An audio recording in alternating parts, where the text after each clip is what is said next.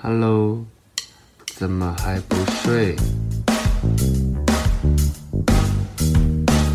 你是不是在等微眠催眠秀？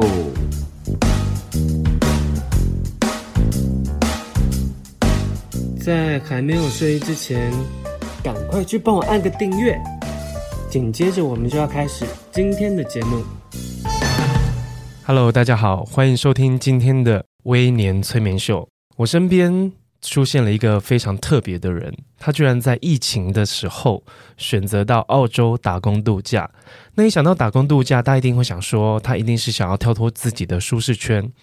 可是啊，你知道吗？舒适圈这个词其实是一个美国哲学家叫朱蒂斯·巴德威克。他所提出的，哇，这个名字很难念。他认为舒适圈其实对很多人来讲是危险的，他是处于一种焦虑中立的状态行为，他就是既定的模式来提供稳定的绩效。对他而言，舒适圈是负面的，但对现在的人而言，跳脱舒适圈这件事情，好像是某一个年纪到了就必要的经验。让我们欢迎旅澳返台的阿该。嗨，我是闺蜜该该叫的主持人，我叫阿该。Hello，阿该你好。呃，我不得不称赞你的节目，你的节目是我听过时长最长的，每一期时长最长，但是会忍不住把它听完的一个神奇的节目。你可以跟听众分享一下你的特殊的经历吗？我的特殊的经历哦，我讲一下我的工作好了。我从因为我最一开始我是念我大学念社工系。然后毕业了以后没有当社工，因为台湾社工太穷了。就是我去跑去旅馆饭店业，然后待了大概两年，然后后来离职了以后，有上了一档网络的节目，叫做《他们说》，然后后来就跑去当经纪人。哇，好特别哦！对，然后当初那时候是因为上节目想说我要大红大紫了，啊，结果没有。然后，但是后来就因为那个经纪公司的人觉得我很适合当幕后，就他们觉得经纪人的工作属性很适合我，所以我又跑去当了两年的经纪人。你那时候带的是谁呀？我那时候带豆花妹，然后大久保麻里子跟于子玉。哦，子玉姐，对，然后。嗯、呃，反正经纪人离职了以后，又跑去做客服，就是大概是疫情那时候了。我真的觉得你是菜鸡啊，米爱。我就到处做做，就是看什么事情。我觉得跟今天主题好像也有关系，就是也算是一直在跳脱舒适圈吗？因为我一其实一直在找自己想做的事。然后我在当客服的时候，也开始录自己的 podcast。所以就是从那个时候开始，等于是双轨并行这样子。从我一个跳脱我们是 Podcaster 主持人跟来宾的角色，我从一个认识阿甘的多年好友来观察他，他其实很不容易感到不舒服。我好像真的，我适应力还蛮强的，适应力极强的一个人。所以我刚刚说他是蔡奇，他描述是他给他什么任务，他就是会做到满，做到好。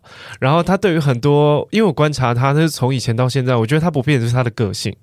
然后他的他的生职业，然后他在做的事情，不管他现在在做什么事情，他总是能很正面的看待这件事情，能带给他的一些回馈。我觉得是哎、欸，而且我那时候当客服主管的时候，呃，就是原本当客服，然后后来慢慢做做做到中阶主管，然后压力好大哦。你好像很容易不小心就太用力做很多事情，然后就成功了。可是因为处女座，你知道，我就是给自己压力也蛮大的，嗯、就很容易逼死自己。可是你很奇怪、欸，因为。打工度假这件事情其实有点过时了，对我们来说，因为其实是我我那个年代很流行的事情，因为我们那个年代有被被那个当时的政府当时的那个规定是二十二 K，然后大家薪水都涨超慢，然后又遇到什么金融危机啊，巴拉巴拉的，大家就是好痛定思痛要离开台湾，然后每一个人都说什么第一桶金就是要去打工度假，屁呢，是另外一种金吧。就那时候，就很多人就是这样，就是好像身边的人非得我们到了三十岁之前，好像我们的成年礼就是要去打工度假。然后你没有去打工度假，哦，你真的是 loser。我跟你说，我这件事情其实你讲的对，因为我也是在那个年代被烧到，只是我隔了很多年以后才执行这件事。因为我是我好像也是二十一，因为我现在三十二岁了。然后我当初也是大概二十出头的时候被烧到，因为周边很多朋友去。可是以前想要做的事情，因为后来我就上节目了嘛。然后上节目以后，我就开始想说，哦，我最喜欢表演了，我要做这件事情，我不能轻易放开，不然我出国就再也没有人要理我了。然后呢，我就是所以这件事情就一直放着。然后放放放放放放到我三十岁的时候，我就想说啊，再不做这件事来不及了。再再不疯狂，怎么再不 就但是，不是莫名其妙的热血，而且好像很像当兵耶，好像每个人一定得要去一次打工度假，在三十岁的时候，就是就觉得，而且你知道，从小也看我，因为我听节目，我们也是看什么欲望城市啊什么的，就是很多好莱坞的电影影集，然后就一直对欧美式的生活有一些向往，把他们想的很 fancy，所以我就想说，有生之年我一定要去一趟国外。那你应该当时想说，哇，我可以一边工作一边在国外生活，是一种很 perfect 的一个状态吧？对，就想说，哦，应该会就像他们那种什么法国啊，大家是早上很晚上班啊，然后来一杯咖啡，下午吃吃下午茶，然后再上个班，然后晚上去喝酒 party，然后隔天睡到自然醒，再接上班什么的。一开 一开始的想法。蛮神经的，蛮神，因为我在另外一旁已经笑到不无法自己，因为我满脑子都是阿该在摘水果的画面。哎、欸，但我没有去农场啊，你没有去农场？我还蛮认识自己的，因为我、哦、我就只能去。一年，因为年纪到了，所以那个劳力活了，我们干不起吗？对，就一 一方面，我也不是，就是我不是力气大的人，然后而且我痛恨晒太阳，所以我就想说，因为晒太阳，你知道，就是会不断老化，急速老化，我有在害怕这件事情，所以我去那边就是做那种偏服务业哦。可是当时你有几个国家在选择？你抽抽了哪些国家？我其实当时有想英国、澳洲跟加拿大。对，那最后中签的是哪一个？最后，呃，可是我只有申请澳洲的，因为我当时有一个 partner，一个女生，然后我们一起想说一起去。那她很想去澳洲，因为其实我比较想去加拿大，我想去寒冷的地方过过看。嗯、就是我一跳脱就想要挑差别最大，而且感觉肤质会比较好，对，很紧绷。然后，可是因为那个女生说她想要去澳洲，那。再加上加拿大是三十五岁以前，所以我就想说，哎、欸，那我可以先去澳洲，maybe 一年，然后如果很适应、很喜欢欧美语系的国家的生活，我再去加拿大也不迟。哇，那时候去澳洲的时候，你怎么选择你的城市？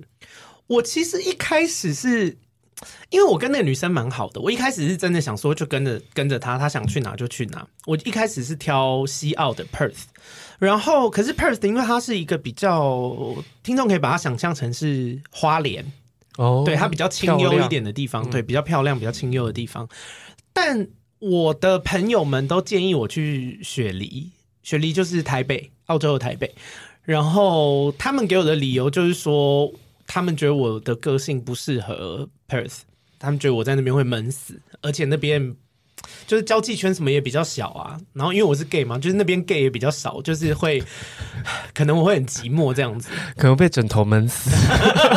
另外一种啊，对啊，所以一开始想要去 Perth，但是因为我跟我的旅伴那时候有出一些状况，所以后来就原原本是打算我自己一个人去了啦，就是他因为他没有办法在呃规范的时间内去。可是我没有办法，因为我三十一岁前要入境，那他会拖过我这个时间，我就想说，那我自己去。刚好我在雪梨也有朋友，所以我后来最后就选雪梨。我跟你讲，这种事情不要结伴，因为互相拖累对方的成分比较多。哇，这个可以再开一集吧？这个再开两集。然后，因为其实我那时候啊，我在三十岁的时候，我记得三十二十九、三十的时候，我们那时候同公司，然后其他部门的人，然后就差不多年纪，我们约好四个人，我们都去抽英国的打工度假，然后结果我没抽到。你说只有你没抽到吗？四四中一的几率，他们还质疑我有没有送件呢、欸？我说我有，我可以看那个什么存，就是我们上传有成功什么一信件、欸。可是我必须说，你们抽的几率很高，因为我以前也有朋友抽英国的打工度假签，他说期待值是三年才会抽到。对，他们每第一年四中一，然后我就想哇，我差点骂脏话，这是什么运呐、啊？然后我那时候就有点呃，觉得哇，好，好像老天要断我一条路，因为我们那时候因为我。自己非常喜欢英英国的一些，比如摇滚啊一些文化，当时是非常憧憬那个地方。我们甚至还一起去去找很多资料，要住哪里，要干嘛干嘛。然后后来就我没有去的感觉，就是好像我一个人要去送三个人的鸡，那个 感觉有点差。然后留下来的人，对，然后最贱的是，他们还时不时的说：“你赶快过来找我们，你赶快过来找我们。”说什么啊？要是你在这边就好了，还会拍一些他们聚会。我跟你说，那都是一开始。我这样，这真的都是一开始。后来我才听到，就是他们在那边其实找工作也蛮难找的，然后甚至他们可能找找一些服务业，服务业他们我觉得当当时英国失业非常的严重，然后再加上那时候英国好像有限制一个叫呃，我记得他们留学生好像不能那边待太久，因为我好像记得。一年本来是好像待两年，我不晓得听众如果晓得的话，可以跟我更正。我记得我那一年是他们把留学生待在那边的时间缩短的，因为他们本地的劳工已经找不到工作，哦，就是大家在抢抢工作，然后他不希望外国的人来抢他们的工作。然后那时候英国刚好要脱要脱欧，就是那个整个欧盟跟脱欧那件事情就一直在烧，然后那时候英国的状况就是一直在走下坡。啊，他们好特别，因为一般会想要留住留学生呢，留学生会给那个国家带来很多钱。我记得，我有我应该记得那几年英国整个环境的态势，就是你们通通给我走开，你们给我滚回家的那种感觉。所以他，我觉得他们四四中三就。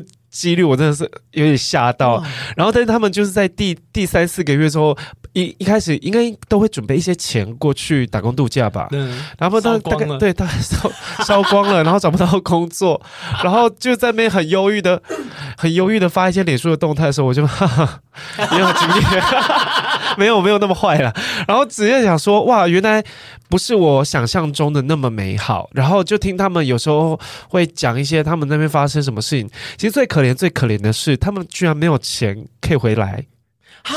就是他们很很省，就是他们有一个人是那种一直找不到工作，然后他想回来的时候，那个机票钱还不太够，我要哭了。然后我就想说，怎么会这么惨？你不要给我去做什么黑的那一种，我还跟他说你快回来或什么的。所以他觉得自己过得很很不如意。然后有一次，我记得我好像有一次，后来有一些人可能打工度假又在延长了。我记得好像可以两年还多久，反正他们有个期限。然后第二年的时候我去，其实有些人已经上轨道了。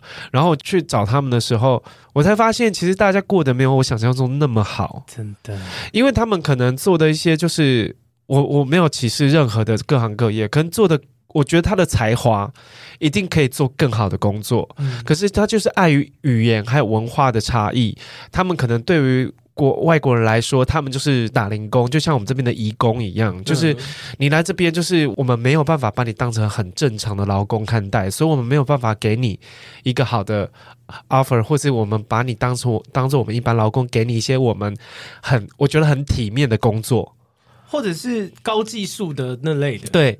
然后其实他们每一个人就是很有才华，然后会干嘛？然后他们很多时候是靠着接台湾的案子，嗯，支撑在那边的生活。然后一样、欸，然后就说 何苦？我就何苦？然后每个到后来就有点颓丧了，说他一定要找一个人嫁了，想办法留在这。然后我就跟他们聊，我就说，那你们想尽办法留在这的原因是什么？对啊，要干嘛啊？然后第一个大部分都是喜欢那里的生活文化吧。然后他觉得自己回不去了。可是我我就心里想说，你们终究还是要回来的啊。孩孩子，你在讲什么傻话呢？然后我我就发现，其实我当时的生活状态也是也不是不好。我其实是以一个就是事业有成的状态下去拜访 拜访我在伦敦的友人们。其实这个感觉也蛮好的。然后我我我后来想想，其实跳脱舒适圈这件事到底有没有必要？可我们本来就没有过得不舒服或舒服，我们本来就是过得还可以。嗯，然后我们本来的生活状态都算是稳定的，那为什么我们要去求一个非常不可测的未来？我觉得，因为我当初做这件事的时候，其实是有一个想法，就是我觉得一来时间快到了，然后二来是因为我是台北人，然后我从小到大都在台北长大，我已经在台北生活了将近三十年了，就我觉得我不想要老了以后有一刻可能我快死的时候，我回想我此生永永居在台北，然后我就想说，呃。也去体验一下国外的生活。我没有觉得自己一定会喜欢，但我觉得我不要让自己，比方说，好像四十岁、五十岁，或是终老的时候那一刻，会想说：哦，我人生如果以前做了这个选择，我的人生会不会不一样？我不要给自己遗憾的空间。我其实是抱着这个心情去的，然后。确实去了以后还叹一口气，去了以后跟你讲的是差不多的。我觉得很多人去那边是，嗯，真的没有过得很好。然后，而且有些人会碍于面子，不敢太快回来。对，因为可能怕人家会闲言闲语。像我去那边，我也没有待到一年，我八个月就回来了。但可能因为我个性比较呛辣，所以旁边人也不敢多说什么。就是好像那种很嫁的很不好的，嫁的很不好的女儿们，她不敢回娘家的感觉。对，就是很像结婚结的不好，然后离婚很怕被人家碎嘴那种感觉。嗯嗯、其实有些在国外打工度假的人没有办法那么快回来，有一部分是这种。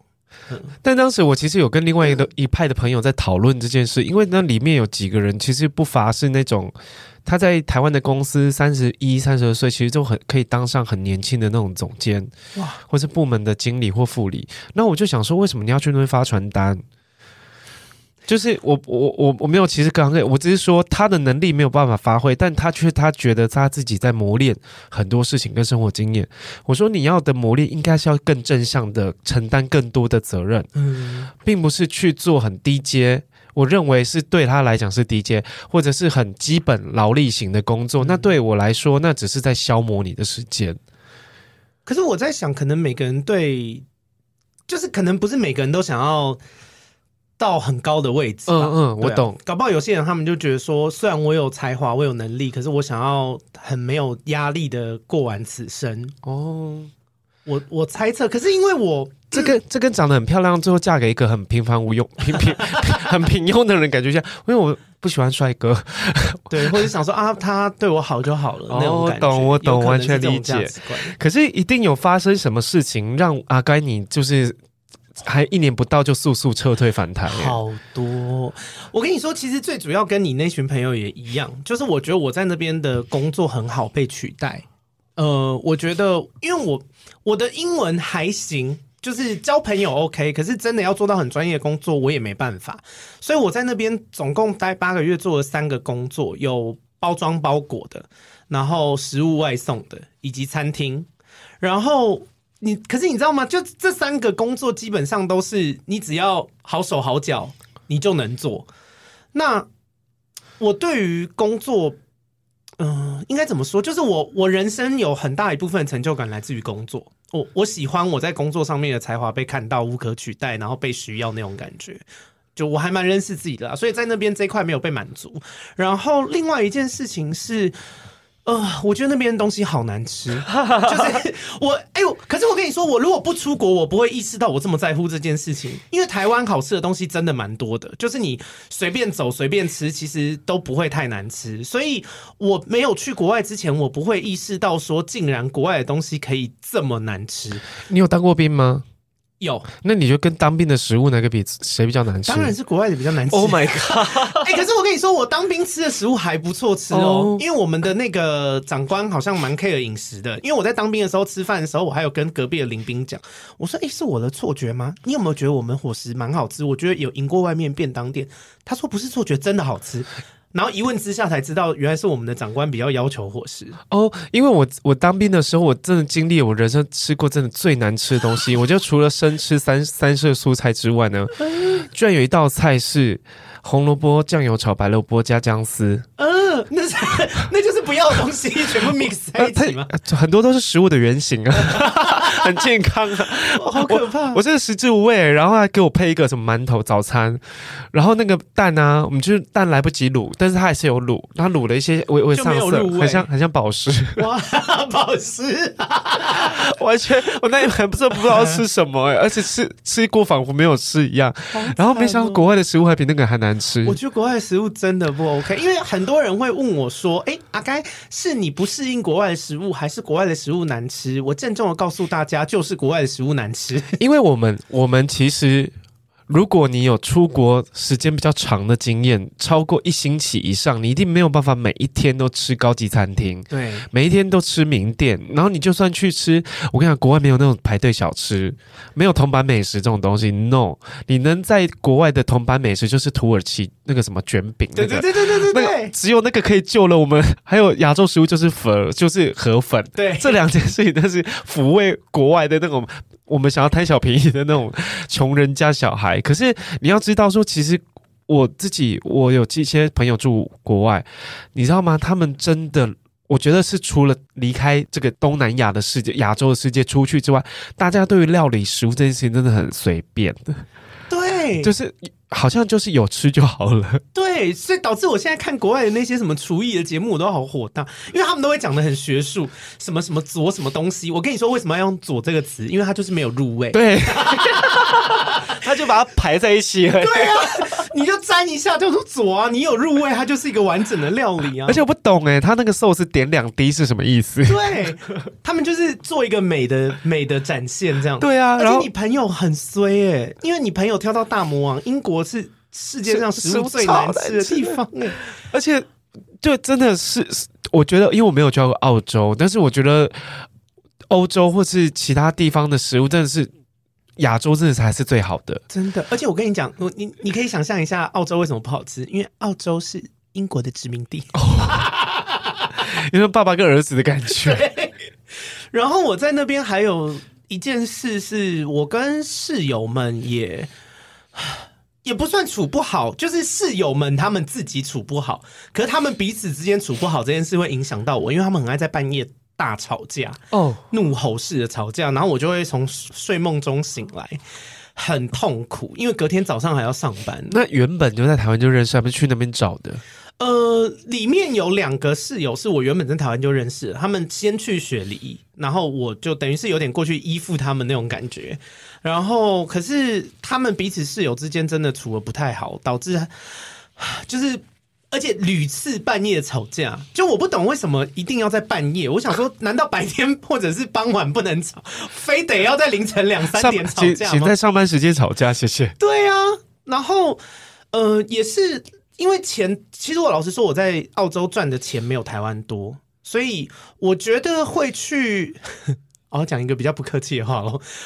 我觉得去澳洲打工度假，觉得在台湾就是赚的钱比较多的人，本身在台湾就没有赚到什么钱。哦，你觉得他们是因为经济上的焦虑跟跟想要存钱这件事情，所以他们去澳洲？我觉得他们就是本身在台湾赚钱的方法可能不多，所以就变成不懂。因为像像。呃，威廉，你也是嘛？就是我们会自己找一些门路。我们除了正业之外，可能哦做 podcast 啊，你出书啊，就是会有很多的方式可以呃赚到钱。但是可能对一般人来说，他们就是正职的行业是什么？就是那一份薪水这样。哦、那、哦、如果在这个情况下，我觉得他们确实去澳洲会比较赚啦。嗯，然后我在那边还有一个体悟，是因为我觉得我在那边赚的钱，除了没有比台湾多之外。呃，因为他们那边物价也比较高，所以我等于花更多的钱在那边生活，但是却用更不好的品质哦。呃，我在那边住的房间是厅房，把客厅改造成房间，所以几乎没有隔音。然后呃，什么？因为是厅房，所以厨房煮菜还是什么，我就会闻到味道这类的。哦，我懂了，就变成说我工作的比较辛苦，钱比较少，然后室友很闹腾，然后我。付出比较多房租，但是居住的品质却比在台湾差，反正就是种种不如意了。你真的是过去修炼呢？对啊，我去那边修 EQ 的。对啊，哦，那你我觉得总好说歹说，因为我觉得在那段期间内，你会突然的灵机一动，就赶快撤退，一定是有发生什么事情，或是你有什么遇到什么事呃特别的人，给你一些什么样的想法？因为我觉得呃虽然。不是每一趟出国或旅程都是尽如人意，可是我觉得在你跨出了自己的生活圈去接触到的人，我会观察别人怎么生活的，别人怎么思考一件事情的，这是我觉得出国最有意义的收获。那不知道哎，刚才在那一段期间内有没有遇到什么样的人，打开了一些某某一些你的观念或想法？我觉得，呃，我遇到蛮多人蛮正面的，就是我觉得抱怨鬼比较少。但但我觉得你的听众一定想说，台湾人都很爱抱怨。哎，听众一定想说，阿该凭什么讲这话？刚刚一直在骂什么国外食物多难吃，现在跟大家讲不要抱怨。就是我觉得他们也比较不吝于称赞别人啦。就是呃，而且我觉得是在澳洲，不管是我遇到的呃白人也好，拉丁人啊，然后我没有遇到黑人啦，然后华人也好，就是哪一种遇？哪一种遇？遇到就是生活中的遇到，怎么了？没有，我想说，另是另外一种形式的遇到，是，是，交手过吗？不是，就是我我遇到的那些朋友们，他们都比较会称赞别人，然后我觉得比较愿意放大每个人的优点啦。嗯，因为台湾包含，我觉得不管是朋友之间或是家人之间，都会是一种比较感觉好像我称赞你很奇怪，或者是、嗯、呃，我称赞你我好像别有所求什么之类的，很肉麻、很恶心，所以就很少讲这一块。有，我觉得这应该是我们在上一代的时候教育我们的方式吧，就小孩子不能称赞，称赞不得，一一称赞你就会自满，就会自傲，就会得意。嗯、可是我觉得你给予别人自信心。有什么不好？对啊，我从小就是一个很渴望被称赞、被鼓励的人，说我很做了很棒，我就会更努力，我不会因此而松懈啊。啊。可是爸妈就觉得啊，我如果现在称赞你，你就觉得你已经够好了，你就不会再进步了。可是关你什么事？我现现在想，我到底进不进步关关大家什么事情啊？我跟自己过得去就好了吧？对啊，而且我到底要多进步？我进步到顶，我也不会把钱分你啊。对啊，管好你自己啊。因为还有最近又有个网红被延上嘛，他不是去嫌人家食物是难吃的哦，我可是我觉得有个网红被延上，我想说到底是哪好多、哦？不好意思，我先翻一下那个那个族谱，那个可以编成族谱了吧？我最近就是有网红被炎上，就是他可能就嫌弃食物难吃。嗯、可是我仔细去想想，我觉得啦，因为我自己生活在台湾是最久，我觉得切身的经验是，我觉得在华人，因为我之前在中国生活过，我觉得整个华人社会都喜欢去挑剔别人不够好的地方，嗯，就或者去。热心的指出你还可以更好的地方，在你没有发问的情况下，对，婉转的告诉你，哎，你其实你怎么怎么样怎么样。可是，包括我以前很很常做红毯点评，可是我我后来其实不做这件事情是的原因，主要是因为无无形中我可能也是以去评价别人这件事情，或者挑剔别人这件事情去赚取流量，对我来说是是，我觉得在后期我那个部分的道德心。觉醒之后，我就不再做这件事情了。啊，可是我觉得你的红毯点评很温暖呢。后期、早期是很不，早期是很不客气，后期可能怕被杀吧。没有，因为很多人都是我们现实中会遇到的人。可是事实上，您不晓得这些人到底会不会看到他的心理素质到底是什么，他能不能承受你这样的去指教他。可是我觉得大部分连我自己，可能人生都有一些高点跟低点，心理状态也好跟不好的时候，不好的时候我真的是闭嘴，就会想大家都闭嘴好吗？就是没有人想要听你这些 recommend，就是没有人想要知道我。来，你来评价我做的东西好还是不好？嗯、我真的想要知道的话，我会去请教你。对。对，可是我觉得很多人在，包括连我自己的日常，我也很常被指指教。可能，但是我因为嘴巴可能太厉害了，没有人敢当面指教我。但是我觉得，我觉得很多人是会去多这个热心，或他不觉得去指教别人的不好有什么有什么问题吗？因为我看过很多。讨论这件事情的人，也有一方来，一一方跟我说，其实，在那个高度，或者是你要去说这个食物不合你胃口，你有很多种诠释方式。嗯、可是，在你的高度，或是在你呃塑造出来的人设跟学经历修养当中，你应该有更好的表达方法，告诉大家，其实这个东西，呃，它的口味。不合，或者你我我想不到更婉转的东西，因为我本身也是很直接的人，我想不到。但是你不要去攻击说好难吃，很糟。我刚才讲完澳洲食物好难吃，但是对，就就但是他去还好，但我不会当着店家的面对，他是当着店家面指名道姓，还说地图炮整个欧洲。没有了，我觉得在很多时候，因为我们我们我觉得这件事情是我们会慢慢成长的，嗯，因为我一开始来。台北是呃，我一开始来台北念书的时候，在北部念书的时候，其实我犯了一个错误，就是因为我们南部就是很鸡婆，我觉得南部好鸡婆、好热心哦。哎、欸，小姐，那个鞋子就是就是耶，就会讲那种很直接，但我们美丑都会讲。可是，可是在在某一些呃小圈圈，或者在我来我来上大学的时候，大家会 highlight 你那个讲不好的地方哦。我就说，哎、欸，阿该你的头发好好看呢，可是你发质好像有点长，就类似会讲这种，一直评论呢。我喜欢，我喜欢直接表达我的看法，嗯、但是我是称赞跟。呃，当时他们会觉得我我在贬低别人的那个，我会在，可是慢慢我发现，其实没有人需要你这样子讲话，是。然后我就觉得我这样的热心是放错地方了。一开始我觉得我好受伤哦，我明明明我讲的是真话啊，怎么这社会容不下真实的声音？是不是？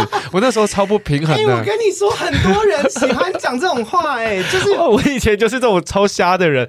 可是慢慢的我长大了，我我我别人有告诉我他们在想什么，其实我才知道说，哦，原来去评价这件事情其实是很残忍的，因为有很多时候是他。做这个东西，他并没有想要得到你的正向回馈。了解，就是你。好，难吃归难吃，人家也是开了三十年的老店啊，也不是卖你这个客人。对啊，一堆人喜欢吃，你觉得难吃，我们还是有人在排队啊。你不要点这个，你点别的嘛。我们汤很好喝啊，就类似是这种，就是没有人是你眼中的十全十美，那你也不要用你眼中的十全十美去框住别人。我觉得外国人，我觉得有时候我之前在节目说，很多时候不听不出来他们到底在称赞还是在包 在贬低我们，是因为我觉得我们亚洲人讲话太深了，很容易明褒暗贬。嗯。嗯，不管是任何人，就是我很容易听到，就是我朋友说啊，京都人很喜欢话中有话，然后我就发现那其实是亚洲人的习惯。可是美国人，我觉得不要讲美国人啊，外国人，他们对于这种。字面下的意思反讽这件事情其实没有那么认真，英国人可能很认真。我因为我刚才想说，英国就是、嗯、你知道西方的日本。对，可是我觉得为什么要吝于称赞别人？然后，但是即使今天他有一点点呃一一一项做错，说做的不好，可是你也不要刻意的去特别强调。可是只要那个怎样，一定可以变得更好。嗯、后面那一整段都不要再讲了。我觉得我跟外国人接触，我觉得获得最大的成就是最大的。能量就是来自于今天一个很糟糕的心情，突然被路人称赞了，嗯，或是突然见到你的朋友，他会有一个很正面、很阳光的态度跟你讲说：“哎，怎么样？怎么样？”他们表达事情的时候，他们不会流于抱怨，嗯，还有指教，对，甚至讲难听就是在指正、批评你。我觉得很多时候，我在原本的生活圈，不要讲任何地区好了，我我在原本的生活圈状态，我自己也写在书里面，《绝交不可行》那本，就是我们好像都把批评别人这件事情当成一个乐趣了。有有些人会，有些人会，我们小屁孩的时候也蛮爱 蛮爱乱呛别人的时候，蛮爱就是酸尖酸刻薄别人。可是我们都知道那是玩笑，可是有时候长大之后发现，哎，这个玩笑其实蛮不好笑的。没错，因为我们自己也开始变玻璃心了，不想要听到这些事情了。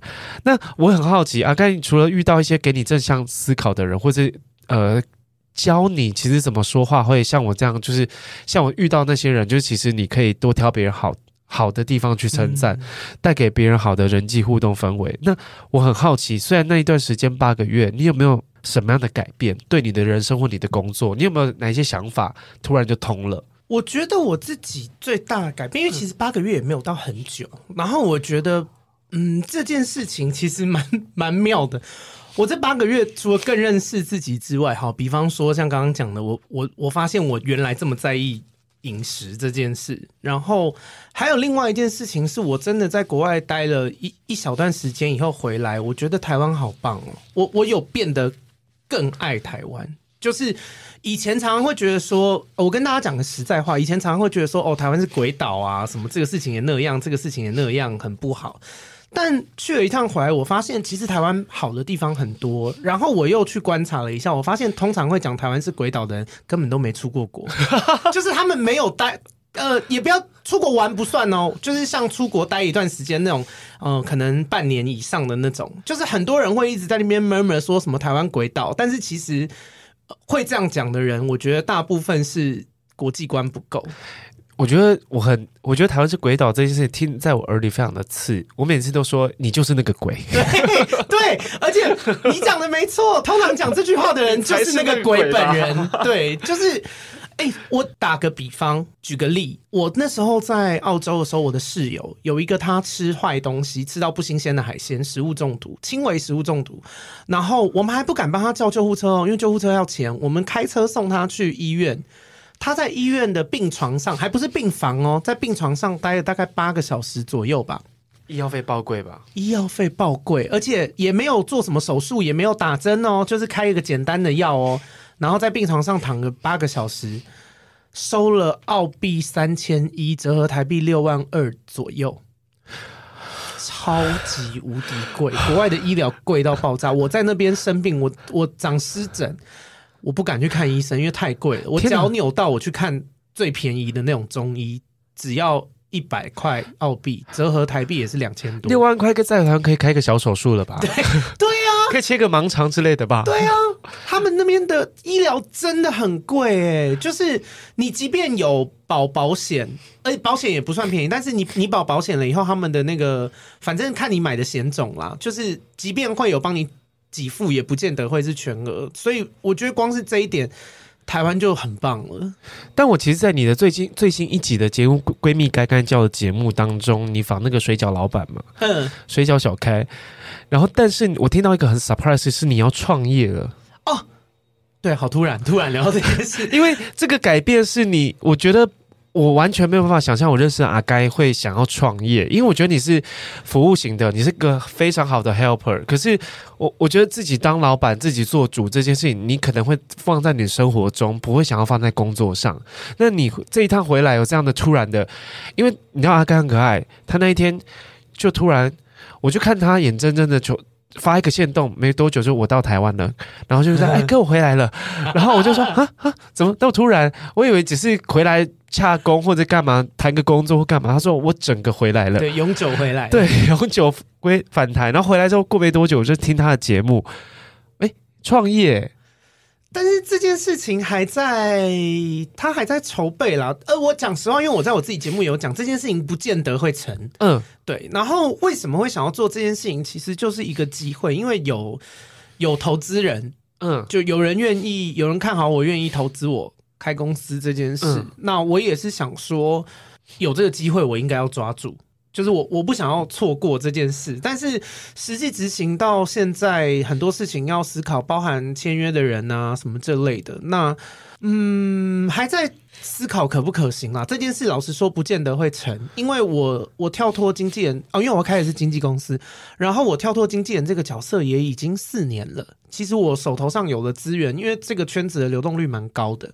所以手头上有资源，现在能不能再用也是一个问题。然后去澳洲一趟，对我自己的频道有帮助，所以我其实频道现在做得还不错。然后接到的商案或是赚到钱也越来越多，但是这也是刚开始。其实我脚跟也还没站稳。然后我就在想说，我如果要开一个经纪公司，我要么是可能我一来我自己要很屌，那二来是呃我手头上资源要很多，但是我手上现在资源有一点过时。说他我必须要更新，然后我自己也没有很屌，就是我我还在呃还在属于刚刚要站稳脚跟，所以我们还在评估这件事啦。但我觉得以前的阿该他是完全不会去想到做这件事情，他会先先他会觉得这个东西不可测的分成分太高，对他一定会放弃。可是我觉得他这一趟回来做很多事情都蛮坚定的。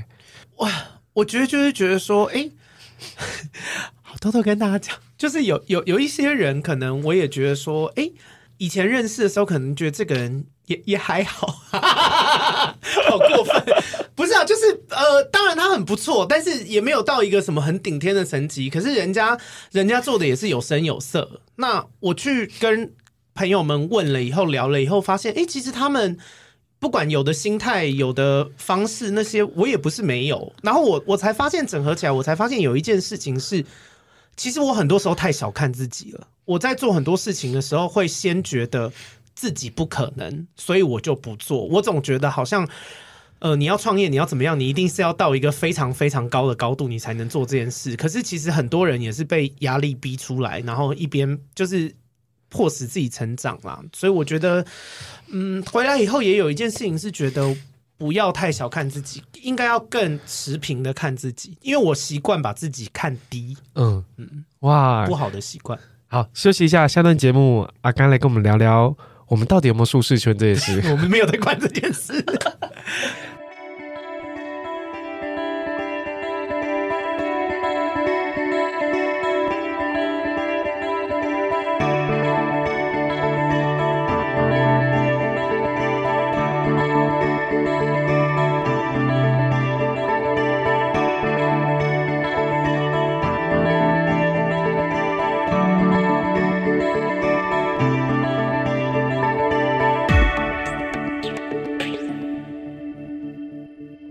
Hello，大家好，欢迎回来《微年村民秀》。上段节目，阿该分享他从澳洲急促的返台，他所做的每一个决定，似乎都更加坚定了。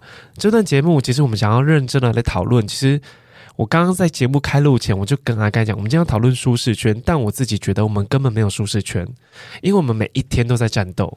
每一天都很不舒服，因为其实我觉得劳动阶级者其实没有真正能够安稳的这一天，然后又加上其实大多数人。在三十岁过后，你的个性、你的性格其实就不会再改变了，就表示你的内在价值几乎是恒定的状态。我们能改变的是你外在的生活形式。所谓的跳脱舒适圈，你想要改变什么？那个不外乎就是你想要改善你的生活。嗯、那阿该，你有没有到哪个时间点或年纪，你觉得自己好像需要一点改变？你已经停下来了？我觉得，哈，我觉得其实我一直都在。如果这叫做跳脱舒适舒适圈，那我好像一直在做这件事，因为我一直想要改善自己的生活，我就是不断的在找方式，然后看怎么样可以舒服的赚钱。嗯、因为以前我我到前阵子回来还在被我妈骂，就是我妈骂我说：“好啊，你现在去澳洲，你看你八个月就回来啦。”然后呃，因为我哦，我去澳洲没有存到钱。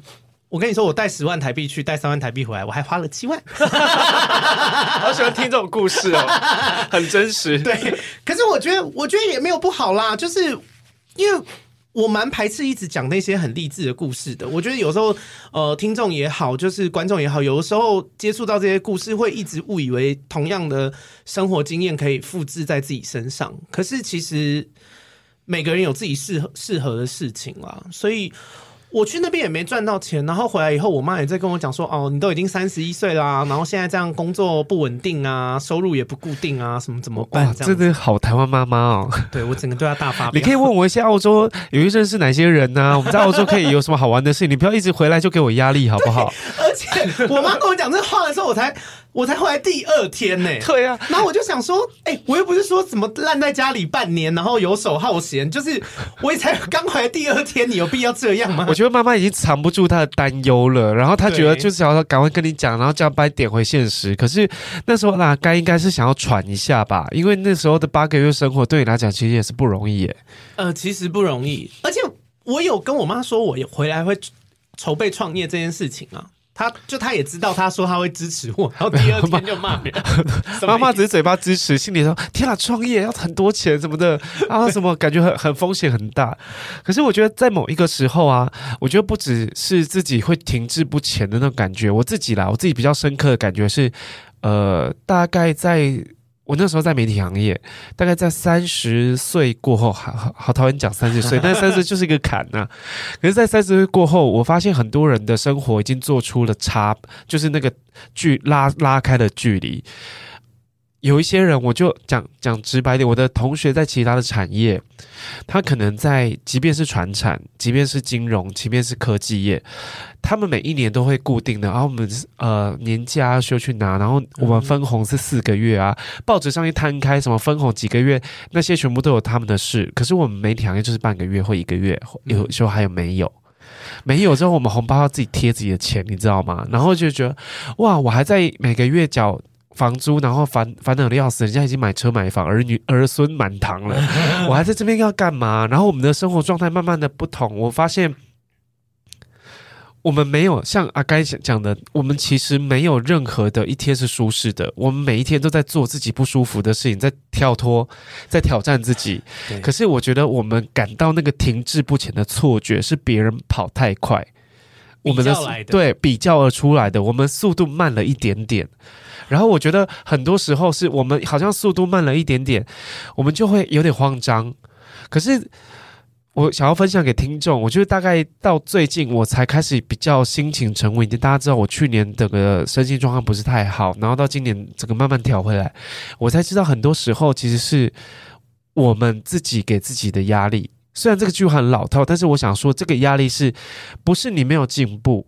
而是每一个人人生的过法跟成长速度真的不太一样。对，因为你就跟青春期嘛，有些人就是会先来，有些人就会比较晚到。我觉得不是不到，他只是时候未到，这样就好好俗气，好像什么生命老师会讲，好俗气。讲完自己觉得有点心虚，但是我是希望跟大家说，呃，如果你的人生是有物质方面的导向，买车买房这件事情，你觉得那就是成功了，但你就给自己设定一个时间点跟目标，你就去做。嗯、然后这当中，我觉得你在过年日子的时候，切记做太多不必要的比较。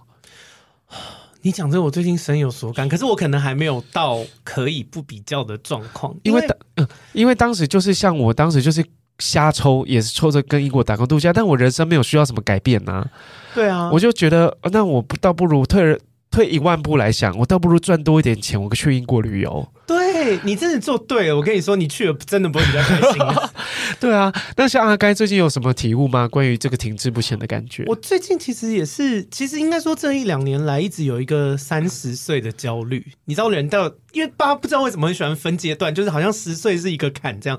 那因为我现在三十一，即将要三十二岁了，所以就是你要三十岁的时候，我们会开始跟周边的我们所谓舒适圈的人际关系的朋友做一些比较，然后就看看，哎，某某朋友在在他们的公司已经当到很中高阶主管啦，有的朋友自己创业，每个月也是赚超多钱，盆满钵满。那有些稳定的朋友，虽然他们的钱没有到非常非常多，可是非常的稳定。然后基本上他们只要不出 trouble，这此生可以很顺遂的过完这样。然后就会回头看说，哎，我在干嘛？就是，就真的是会有一个焦虑在。但是我觉得比较好，是因为我现在有慢慢的。在成长，就变成以前的投入，现在有有回报回来，所以有比较不焦虑。而且我觉得，我觉得舒适圈这个概念，因为因为我我一回来的时候，我去上朋友的 YouTube，然后在下面就有被网友骂，网友就说什么，就说什么，那你就是回台湾啊，你就是回自己的舒适圈就好啦，你干嘛出国啊？就是就是说，就是有你这种不跳脱舒适圈的人。然后我就想说，诶，我跳脱了，我想说，我这不是跳脱了吗？而且。我我我有一个理论跟一个想法，就是我觉得大家为什么会想要跳脱舒适圈？因为近几年大家很鼓励说什么你要做自己啊，你要勇敢追爱，你要勇敢追梦啊，你要跳脱舒适圈。我跟你说，会跳脱舒适圈的人，就是因为你过得还不够舒适，你懂吗？你你如果真的很舒适，你何苦跳出来呢？你会叫蔡依林跳出她的舒适圈吗？你就说，哎、欸，蔡依林，你一直发片这样过得太安逸了，你为什么不去卖葱油饼呢？你不可能跟他讲这种话啊。为什么？因为人家过得很好啊！你就是自己显然是你的舒适圈不够舒适，所以你才要跳出来嘛。你也不会叫郭台铭跳出他的舒适圈呐、啊，人家当老板当得好好的，干嘛？就呃，郭台铭你要不要去洗车呢？你跳脱一下舒适圈，他不要啊。我觉得这就是我刚刚想要大 highlight 的一个点，就是你很多时候的跳脱舒适圈，其实就是无谓的改变呢。就是你今天过得好好的，那为什么要去跳脱一个让你不跳去一个另外一个不舒服的世界？我拿我自己来讲，因为我有一阵子就是我很不喜欢社交，然后就觉得哇我，我的朋友就是我是不是应该要去交一些不是我现实生活中会遇到的人？不是通灵吗？但是是好朋友，听说只有七月的时候才才能跟他们聊天，但社交月日子日子太短，我就会去想要去接触一些不一样的世界的人，可能是一些做呃三教九流，我们俗称三教九流好了。我的我的我的饭，我因为我想要想要去多一点生活的养分，我想要去听听别人是怎么样子呃一些精彩的故事，或怎么对我以后创作或对我以后的人生观其实会。呃，会改变不少，可是没有诶、欸，我发现这件事情是，当你跳脱出去，因为我觉得我本身的呃，对于交友这件事情，毕竟我写过人际关系的书，嗯、我对于交友这件事情是蛮谨慎的。我原本的生活圈的交友状态其实已经够 OK 了，然后我只是在去接触一些我觉得，嗯，我的直觉告诉我那是不 OK 的人，但是我的身体却不不听使唤的往前走，我就觉得好像是。我不该以以偏概全，不该以貌取人，不该以怎么样子的去，会不会是我的对对这种人有偏见，对他的行为或怎么样？没有，你的身体跟你的直觉全部都是对的，这种人就是不要。人生经验是对的，对你人生经验告诉你，这种人就是碰不得，你不要不不不不认输，然后你不要不信邪，对不信邪死死心眼说啊，我一定可以改变他什么？没有，没有这种事，真的。你给你冲击的不仅是你的三观，而且我觉得你对于人的价值跟信任感，是我在那一阵子最觉觉得沮丧的事情。因为大家都有听的某一集，我我去聊，就是我可能被不 不熟的朋友借钱不还，然后我对这件事情对人的信任感就降到降到。底底对，然后因为听这一集的朋友也蛮多，可能因为有一些阿甘的粉丝。我还因为我后来有去找律师去问借钱这件事情。那我们如果说现实生活中我们借钱，这个有点跳，大家 忍耐一下，就是一个对科普的部分，就是你要借别人钱，你要律师就告诉我，你就是要打算这个钱就会丢到水里面，除非你要借据借条，第一个借据，第一个你要他拿过这个钱的证明，嗯，比如说三千块，你要拍账。转账证明也是一个，然后你要确定他有收到，他要写收据，嗯，不是借条哦，借条是按按指纹盖收据，这一切东西如果全部都被妥，他这个借你钱的追就是你才能追回来，这个东西才成立。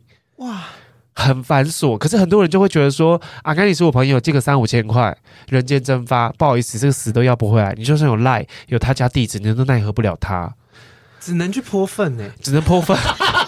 教一些不合法的事，不拉屎在他家门口 造三餐去，就只能做一些很消极的行为，或者是你要，嗯、然后你要知道说，哦，大家会想说，那我借个几万块，因为我前阵子有加入一个脸脸书什么欠钱不还的社团，我觉得里面的超好笑。加入这个社团，因为有一个有一天他就突然跳出来，就是什么欠钱不还，我靠，里面的人是超幽默的，嗯、就是有有就是每每次三五万块，可是你要知道，就是。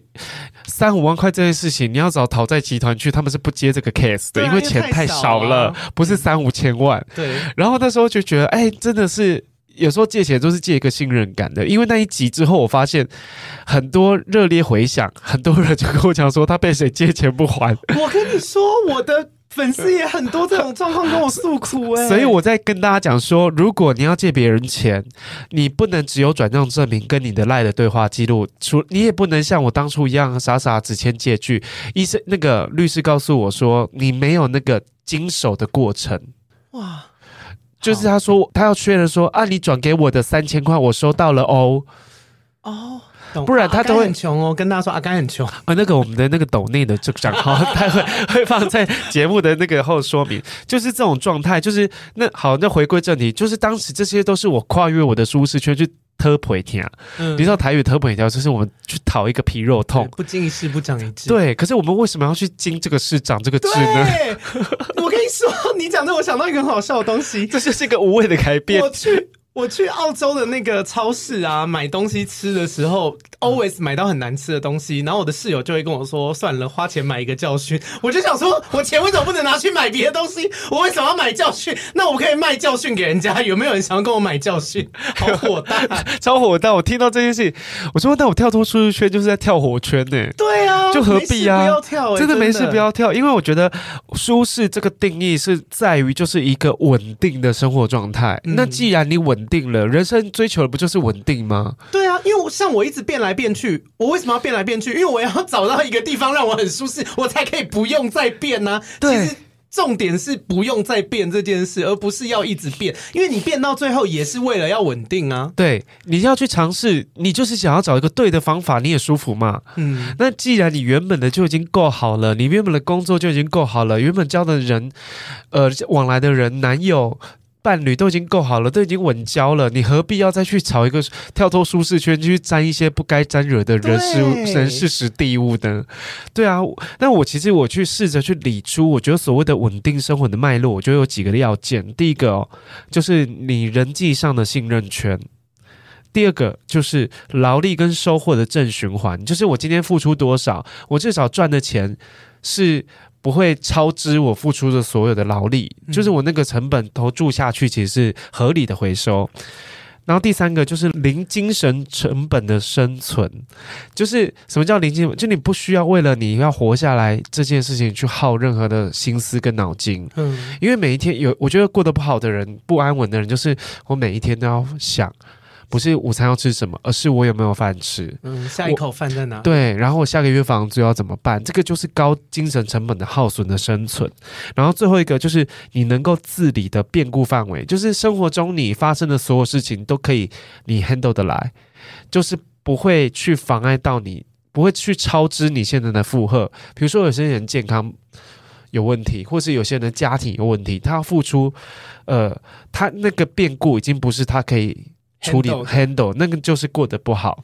那上述这四个条件，稳定的生活，我想知道啊该最不能放弃哪一个？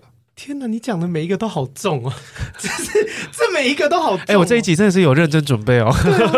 哎，欸，但是你讲这个东西，我前一阵子有在整理，我发现，因为每个人的安全感来自不同的地方，我的安全感不在钱。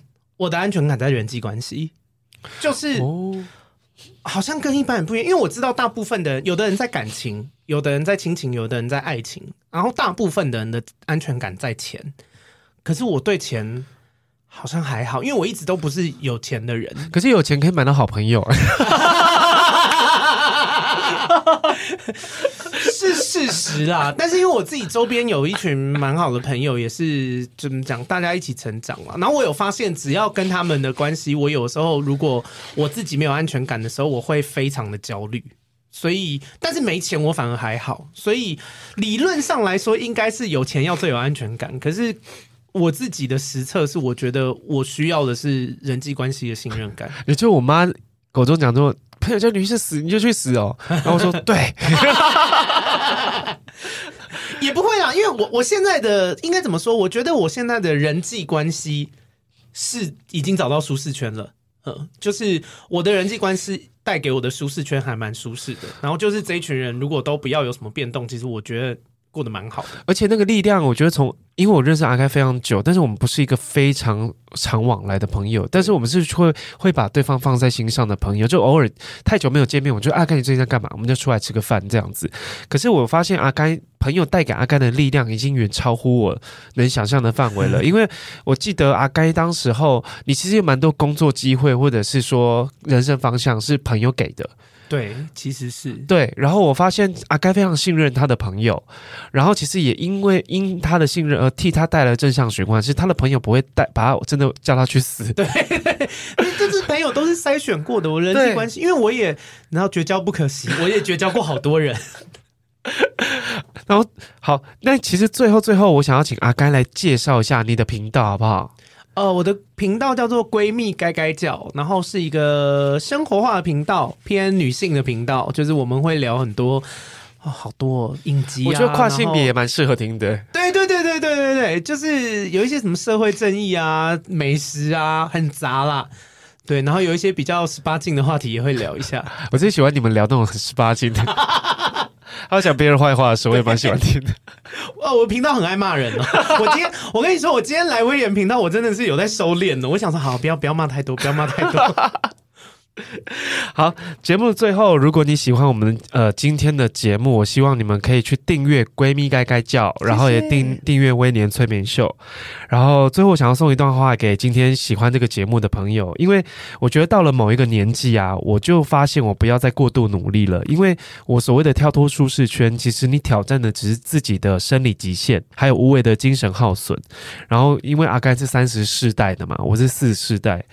四十岁的我，我觉得反而从那种我不断要超越自己的循环中警醒，因为我晓得我自己追求的最舒服的内外在条件到底是什么。我所谓的稳定，从来都不建立在我在过度的强迫自己要去跳脱现在的既定状态，这件事情对我来讲是不成立的。但唯有生活的稳定，我知道我的身心状态，我的所处的环境是没有让我觉得不舒服的氛围的时候。